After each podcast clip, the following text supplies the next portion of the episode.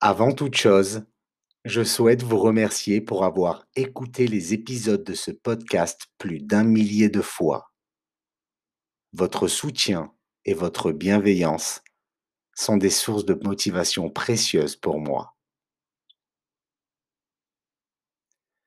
Pour faire valoir ma reconnaissance, j'ai réalisé cet épisode bonus dans lequel je vais parler du roman 1984 de George Orwell. Après une brève présentation du roman et de son synopsis, vous découvrirez les passages que j'ai sélectionnés pour vous. L'idée ici est de mettre en lumière certaines techniques de manipulation des masses pour au moins une raison.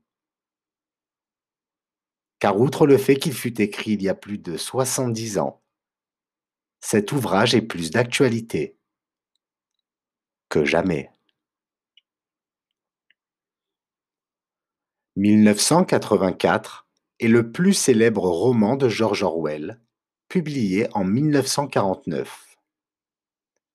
Il décrit une Grande-Bretagne 30 ans après une guerre nucléaire entre l'Est et l'Ouest, censée avoir eu lieu dans les années 1950, et où s'est instauré un régime de type totalitaire, fortement inspiré à la fois du stalinisme et de certains éléments du nazisme. Autrement dit, la liberté d'expression n'existe plus. Toutes les pensées sont minutieusement surveillées et d'immenses affiches sont placardées dans les rues, indiquant à tous que Big Brother vous regarde. Le fameux Big Brother is watching you. 1984 est communément considéré comme une référence du roman d'anticipation, de la dystopie, voire de la science-fiction en général. La principale figure du roman, Big Brother, est devenue une figure métaphorique du régime policier et totalitaire, de la société de la surveillance, ainsi que de la réduction des libertés. Je rappelle qu'une dystopie peut être considérée, entre autres, comme une utopie qui vire au cauchemar et conduit donc à une contre-utopie. L'auteur entend ainsi mettre en garde le lecteur en montrant les conséquences néfastes d'une idéologie ou d'une pratique contemporaine. En d'autres mots, les conséquences néfastes de la soi-disant modernité sans faille. De fait, la différence entre dystopie et utopie tient davantage à la forme littéraire et à l'intention de son auteur qu'au contenu. En effet, nombre d'utopies positives peuvent également se révéler effrayantes. Le genre de la dystopie est souvent lié à la science-fiction, mais pas systématiquement, car il relève avant tout de l'anticipation. Ainsi, L'impact que ces romans ont eu sur la science-fiction a souvent amené à qualifier de dystopie toute œuvre d'anticipation sociale décrivant un avenir sombre. Les prophéties de George Orwell ressemblent étrangement à ce que nous pouvons constater aujourd'hui en matière d'asservissement, de contre-instruction, de surveillance généralisée ou toute autre forme de déclin des consciences. Afin de poser le cadre, voici un bref résumé de 1984.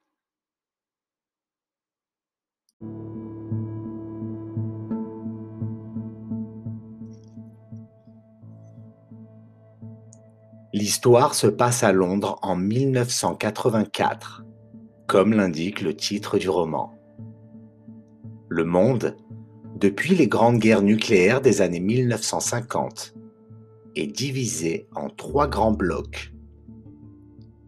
L'Océania, comprenant notamment les Amériques, les îles de l'Atlantique, les îles anglo-celtes, l'Océanie et l'Afrique australe. L'Eurasia, quant à elle, est constituée du reste de l'Europe et de l'URSS. Et enfin, l'Estasia comprend la Chine, ses contrées méridionales, les îles du Japon une portion de la Mongolie, l'Inde et le Tibet. Ces trois grandes puissances sont en guerre perpétuelle les unes contre les autres. Elles sont dirigées par différents régimes totalitaires revendiqués comme tels et s'appuyant sur des idéologies nommées différemment, mais fondamentalement similaires. Langsoc ou socialisme anglais pour l'Océania. Le néo-bolchevisme pour l'Eurasia et le culte de la mort ou oblitération du moi pour l'Estasia. Langsoc ou socialisme anglais, régime de l'Océania, divise le peuple en trois classes sociales. Le parti intérieur, la classe dirigeante qui se partage le pouvoir. Le parti extérieur, que l'on nomme les travailleurs moyens. Pour finir, il y a les prolétaires, considérés comme une sous-classe s'entassant dans les quartiers sales. Le chef suprême du parti est Big Brother, visage immortel et adulé placardé sur les murs de la ville. Tous les membres du parti sont constamment surveillés par la police de la pensée et chaque geste, mot ou regard est analysé au travers des télécrans, assemblage de mots télé et écran en langues.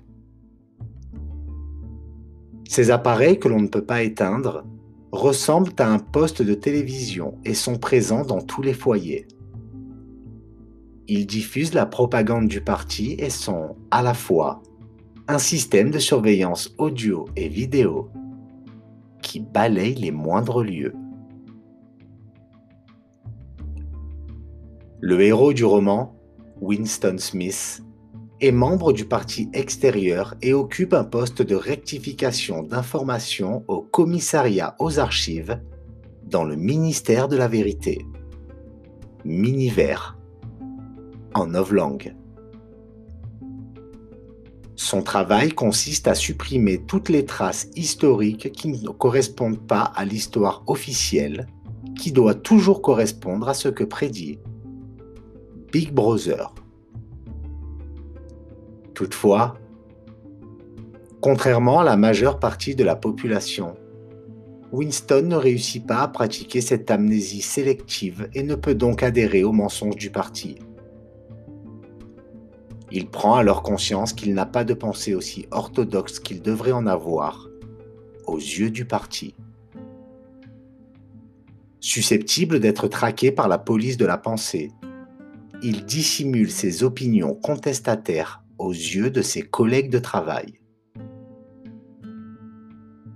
Dans les faits, il désire garder une trace écrite et fixe du passé, en opposition à la propagande de l'Océania et des possibilités de rébellion, apparaissent rapidement. D'une part, la simple rédaction de son journal n'est possible à Winston que grâce à une singularité dans le plan de son appartement qui permet d'échapper au regard omniprésent du télécran. Un beau jour, une idylle s'installe doucement avec une de ses collègues de travail, une jeune femme du commissariat des romans et de la Ligue anti-sexe des juniors. Alors qu'une relation entre membres du parti extérieur est totalement prohibée, il se retrouve régulièrement dans une mansarde louée dans le quartier des prolétaires pour faire l'amour. Ils savent qu'ils seront condamnés, que tôt ou tard ils devront payer le prix de tous ces crimes envers le parti. Cependant, ils rêvent d'un soulèvement et croient au mythe d'une fraternité clandestine qui unirait les réfractaires. C'est pourquoi ils prennent contact avec O'Brien, personnage intelligent et charismatique, membre du parti intérieur, dont Winston a l'intime conviction qu'il est membre de la fraternité. O'Brien leur fait parvenir le livre de Goldstein, L'ennemi du peuple et du parti. Goldstein officie comme le traître absolu, l'objet de la haine et de la peur si utile dans la politique de contrôle de l'Océania. Ce dernier aurait soi-disant rédigé cet ouvrage pour expliquer comment le parti heurte sans cesse la possibilité d'une liberté individuelle. Dans ce manuscrit sont expliqués tous les tenants et aboutissants du système et des manipulations psychologiques mises en place en Océania.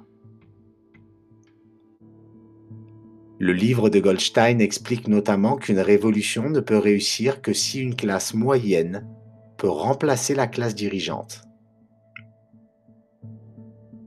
Cela va sans dire que les tentatives de révolution sont constamment avortées car le parti intérieur, la classe dirigeante, surveille tout particulièrement tous les faits et gestes du parti extérieur, la classe moyenne. Le livre de Goldstein est un lourd volume noir, relié par un amateur, sans nom ni titre sur la couverture. L'impression paraissait même légèrement irrégulière. Les pages étaient usées sur les bords et se séparaient facilement, comme si le livre était passé entre beaucoup de mains. Sur la page de garde, il y avait l'inscription suivante. Théorie et pratique du collectivisme oligarchique par Emmanuel Goldstein.